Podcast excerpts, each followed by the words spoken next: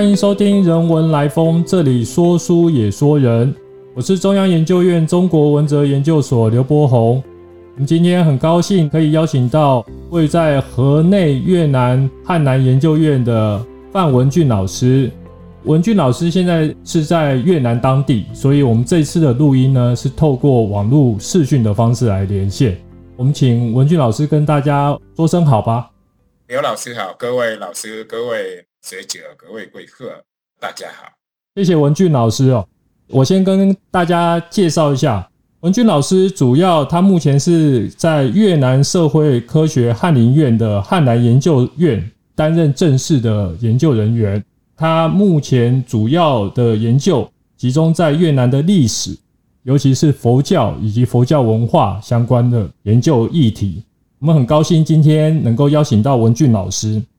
文俊老师可以跟您请问一下，方便跟我们先介绍一下您所服务的汉南院，它主要的位置还有它的任务，好吗？呃，可以的。汉南研究院可以说是成立也五十多年了。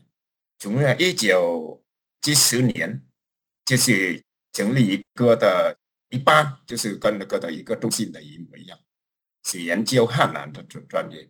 呃，当时大部分老师、学者、各位教授，就是本来是他们受到在封建社会一九四五年以前的儒教随风，还有他们也受到法国的影响的学术的方面的影响，这样那个他们到一九。七十年左右，他们就培养那个很多很多的学者，建立一个的汉南的班。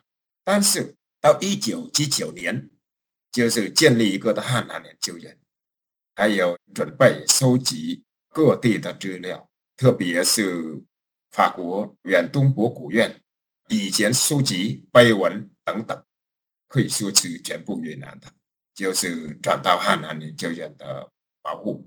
就是一个的书库的，也是可以说汉南研究院的书籍，包括碑文、求封、神迹等等古籍，就有关越南的文献，不只是那个一九四五年以前的资料，也是从现在的我们现在的资料。当然，这汉南研究院的收集的大部分就是汉南的资料。包括汉字还有南字，是越南的南字的资料。但是可以说，在越南的历史上，汉南资料不是以前或者不是没用的资料，就是不是死的资料。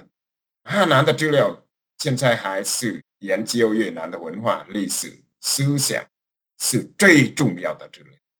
例如这样，我们在一个的亭，在农村。七十岁、六十岁的老人，他们说这个碑文是我们的十七世纪的碑文。我说不是，你们的碑文刚刚建立的，刚刚雕刻的。他们说不是，汉南研究院的学者说不是的。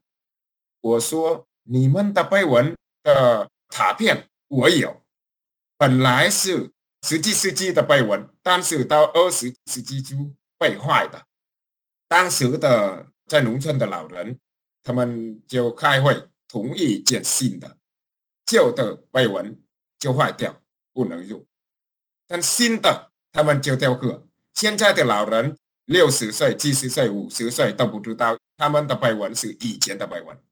这样汉南研究院，我们的资料不只是这个的，例如把一个的碑文来介绍，一个的亭，一个的庙宇。他们奉祀什么的城隍，什么的神灵，在农村的，在这个的地方，很多地方他们不知道，但是在汉南研究院有资料，我们都知道。或者他们也是经过战争，经过天气很酷恶的，亭没有存在，但是资料在汉南研究院还有。他们要重新的一个的亭，重新一个他们的相约，就是农村的风俗。他们也要来汉南的学院看，我们就帮助他们介绍，有证明，他们本来有亭有庙有寺等等，有宗教信仰。汉南研究院对我来看，将来对越南的文化历史思想上更重要的。当然，我们可以把汉南研究院的资料跟各国，特别的东亚各国在比较，因为在早、离早以前，那封建社会一九四五年以前，各个朝廷当然也受到东亚各国的文献的影响，因为现在台湾的学者、日本的学者，很多学者都把在台湾、日本、中国、韩国等地的。那边的资料跟越南在保存的资料，特别是汉南的这样的资料，可以比较研究。我们看世界上可以说是很大，但是也是很小，是依靠我们关心什么的问题。如果一个问题小小的问题，但是各国都有，就是很小的题目，但是也是很大的题目。没错，因为听文俊老师这样说起来，其实汉南院不只是越南文化资料的保存。甚至是在思想文化以及后来人们要怎么样去了解越南传统的文化，汉南院其实扮演一个非常重要的角色。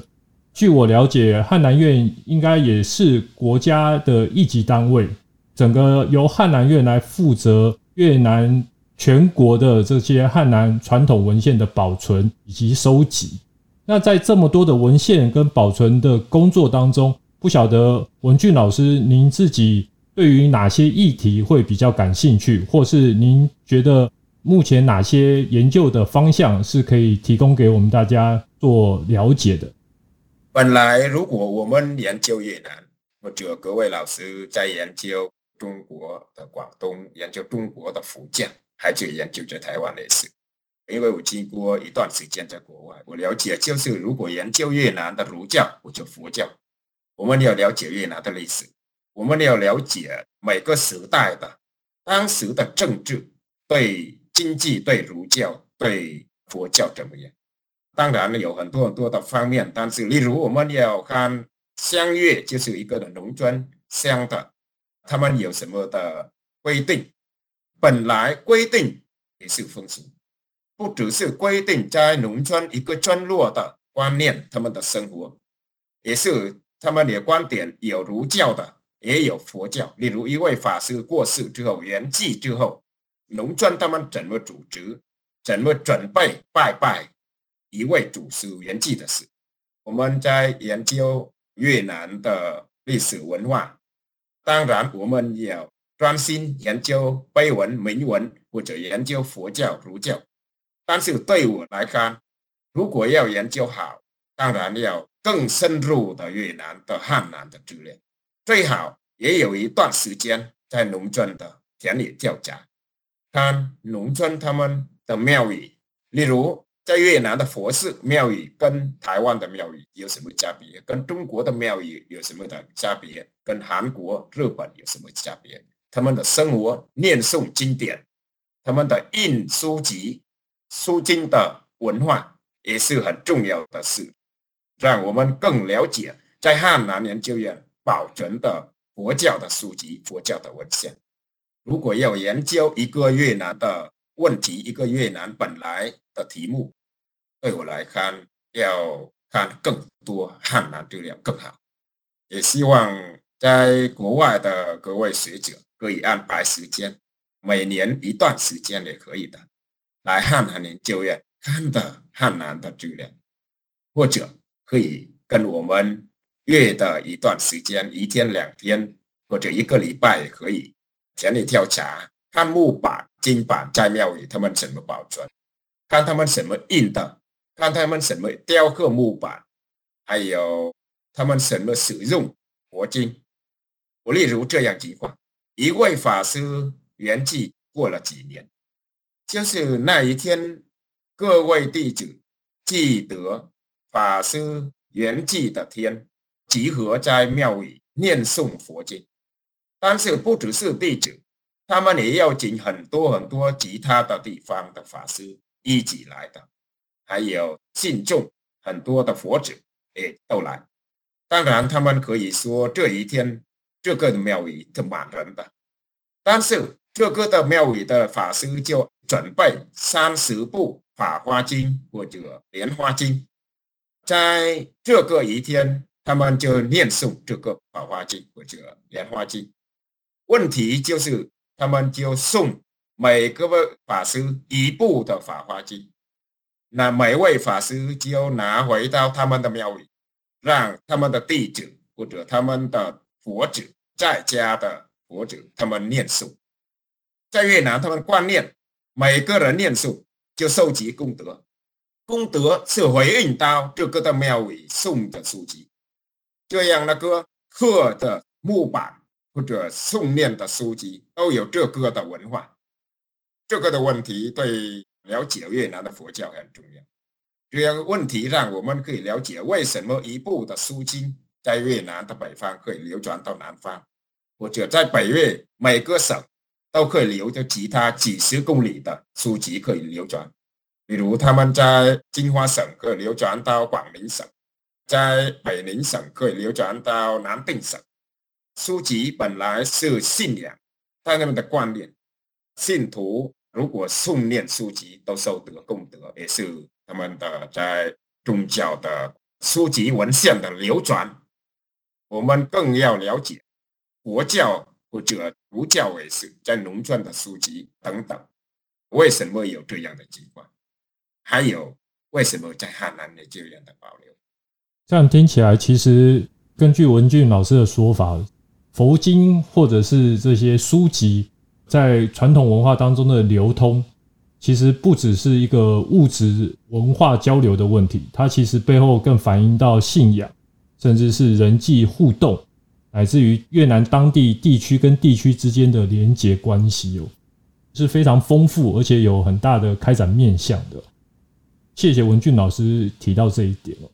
刚刚文俊老师也提到，你们有很大的工作时间会是进行田野调查，听起来是非常辛苦的事情了。不晓得你们在平常这些研究学术工作之外，您自己平常有哪些休闲活动？因为据我了解，您是一个很有趣的人，很风趣的人。不晓得说您平常自己在家庭里面啊，或者是平常下班之后，你有没有什么样的休闲活动跟我们分享一下？呃。例如在田野调查，我们的收集很多的书籍，外文也是。汉南研究院就是保留，可以说全部越南的各个的方面，儒教、道教、母道，或者那个的佛教，或者那个的民间信仰风俗等等都有。这时间当然不是现在，现在我很少去收集的资料，各地印的资料，本来是十年前。在汉南研究院，很多的我们研究者去各地的田野调查。当时我还没结婚的，还没去国外念书。以后的经费也有问题，我们也慢慢结束田野调查，有的收集资料，但是少一点。大部分时间我们都有，特别是在汉南研究院的工作，或者我在家里的照顾的小孩，可以说这样。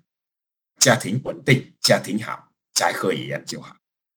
我的观念本来是儒教，也是佛教，最好就是我们修养。儒教的观念就是修本身好的，才会影响到我们的家庭，再影响到社会。佛教也是，道教也是。我看到的就是在照顾的家庭，有时间也是让我的小孩看到我的看书。他的朋友小学十岁、十二岁的，他的朋友来我家看，他们都说：“哎，你的爸爸有一个的图书馆吗？你家庭有图书馆？”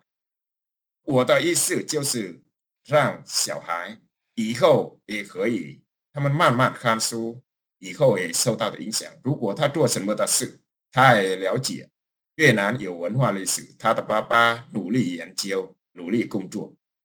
也是有影响社会的，例如我常常在电视台发表越南有个的问题，当代的文化，他们要访问我，让我可以对社会发表这样情况要这样才对，那是不对等等，或者对历史文化思想等等，我们都可以在电视台发表、期刊发表、报纸发表，或者研讨会。给学生的演讲，或者在佛教的学院、佛教的大学等等，我们可以培养后代的学生，让他们可以对越南的文化的历史更了解。在我的工作的方面，现在可以说是很好，因为我可以在对社会的贡献的方面，还有对家庭的方面，两边我可以安排家庭也好，呃，对社会也好。例如我刚刚说，我到一个地方，那边村落他们不知道的历史，但是我知道。我觉得那个很多很多的人，他家里有对联，但是汉字现在在越南没有流传，汉字特别是难字更难的，在越南的可以看懂难字的人没有那么多，很多很多人在各地通过网络会问我，文俊老师，请你帮助我解释我们家里的对联或者横匾，我就帮助他，我们帮助没有经费啊，经过了几年。有人那个跟我联络说，以前你帮助我这样这样的事，我是说我没有记得我这样的情况。他说不是我跟了文静老师直接联络，是其他人请文静老师帮助，文静老师就帮助。我们的在生活的过程中感觉很好，很幸福。让我们努力研究，努力看书，不只是越南的书。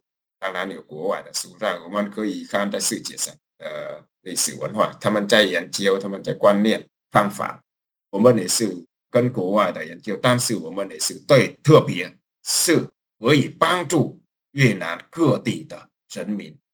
汉南研究院不只是我，很多的学者，其他的研究院、翰林研究院也是很多学者，他们可以在工作的事情，每个人每一个的责任。每个的缘分，对家庭、对事业，但是他们都研究到越南，不只是把越南的文化历史的越南人介绍，也是给世界上的介绍。他们也是对人民各地的人民可以更多的介绍，越南的人民可以更多的了解越南的本来的历史文化、文献、儒教、佛教等等。我四十岁就头发就变白了。但是感觉很幸福，没问题的。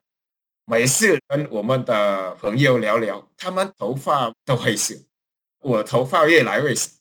但是很多人都说范老师没没问题，头发没事没问题。这样那个感觉幸福，感觉对社会有贡献。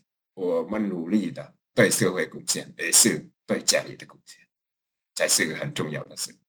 的确，像范老师说的，他等于是结合了他的学术专长，还有他的信仰，乃至于他的生活，他将这一切融为一体，并且试图对社会、对家庭做出影响、做出贡献。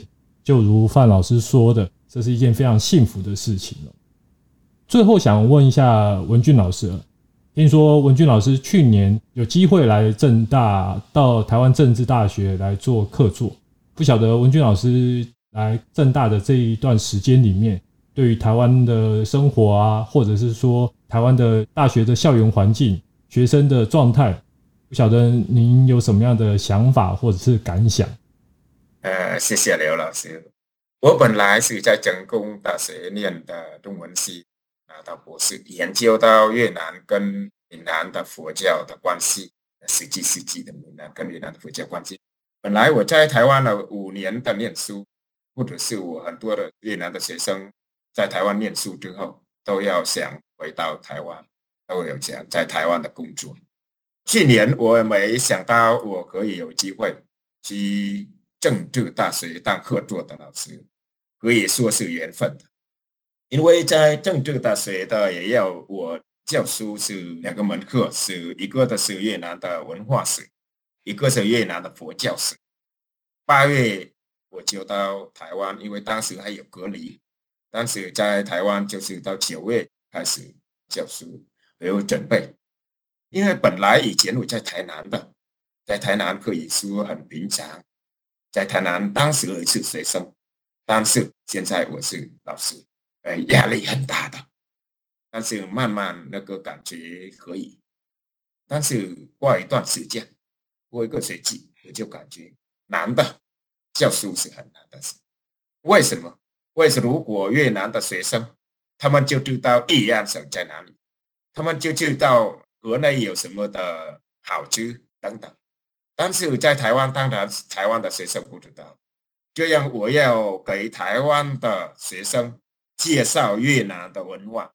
三十一位学生，其中有一二三位主要是本来是越南人，还有十位主要是在台湾生活的越南的母亲，还有十多位的是台湾的学生。但是他们都对越南有感情，他们的朋友是越南人。或者他们选择，因为东南亚语言系、文化语言系，他们感觉有一个的亲密的。越南跟台湾的关系可以说更密切的，他们就选择越南文化史、越南佛教史，其中有法师、有那个硕士班、有等等。但是我感觉他们对我的压力，因为很少学生了解越南的文化、越南的历史，我更努力准备 PPT。包括越南的文献，包括越南的资料，包括语言的方面，这样我可以把越南的文化、越南的佛教史更多、更多的给他们讲。最后，我感觉我的学生可以说是我的学生，因为他们也准备七月份，今年的七月份，他们有二十五学生，就是一起来河内的，呃，希望来我家煮饭等等，或者我。可以陪他们去田里跳闸等等。我感觉在政治大学，不只是我把越南的文化史上给台湾那边的学生很努力介绍，让他们对越南有感情，了解越南的文化历史。我跟我的学生说，我希望以后如果你们工作不是研究者，不是研究文化等等，如果有机会。见面到越南的人，或者你有机会旅游越南，你们都记得文俊老师以前讲到这个的，这就好了。这是我教书的方面，我可以说是我做很好的。其他的方面，我就是跟我以前在成功大学念书的时间，我努力在台湾看书，努力找资料，比如在中研院或者在国史馆、泰国或者在其他的单位。有的关越南的资料，我就努力找。以前我毕业我就回国，也带很多在台湾的出版越南的书，或者在越南胡志明市出版的书籍。但是胡志明市现在找不到，但是在台湾有，就是在一九七五年以前，在台湾保存了很多很多的书籍跟越南有关的，我也收集的很多。去年我在政治大学也是。利用那边的时间，我也找资料。如果要研究越南，当然我们的学者要掌握很多的资料。我们专门去研究佛教，但是政治经济文化也更了解。在台湾掌握的资料，当然其中也有提到越南的佛教、越南的文化。或者是我对我的了解，我也是把的书籍给学生那边的学生介绍。你们在台湾为什么不知道台湾在保留越南的书籍？去年我在政治大学，我从十一月到十二月底，就是几个月，我也可以说每个礼拜都有演讲，去各地的演讲。比如一个是在台湾大学，我有提到一个的题目是越南的南字的历史，在脱离汉字的影响下，那边的老师是说，本来那边的演讲没有那么多的学生。没有那么多的报名，但是在我的演讲可以说是很满，五十多位。这样他说，从来他没有就这么多的人来报名的，他们的在组织的演讲。这样他说，以后如果有机会到台湾，一定要跟他准备一个的演讲。这样的个我是那个感觉更努力的。最后的一个演讲就在成功大学。就是十二月底在演讲的，也是感谢离开台湾之前，我要感谢在成功大学各位老师，就是也是告别呃各位老师的。对我来看，在政治大学的对我，或者对台湾两边，可以说都是很好。这是台湾的要紧我来，我也努力把我的二十多年的看书。越南或者在台湾的，我努力在台湾的贡献。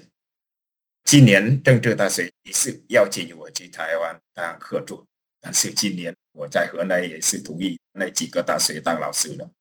这样的跟我说，如果你还有机会让我后面或者那个以后的，可以说是在台湾，不只是那个的看书、念书、教书，可以说是我第二的家庭，让我可以回去台湾，看到台湾的各位老师、学生，或者我在路边见面了一位的老人等等，都很紧密的关系。现在可以说是人在越南，但是还有想到台湾的，听起来真的非常美丽哦。文俊老师年轻的时候在台湾念书，如今学有所成了，又可以回到台湾来。来到台湾，不只是把越南的文化带到台湾，还把台湾目前的现况作为一个像使者一样，介于台湾跟越南之间做一个中介的工作。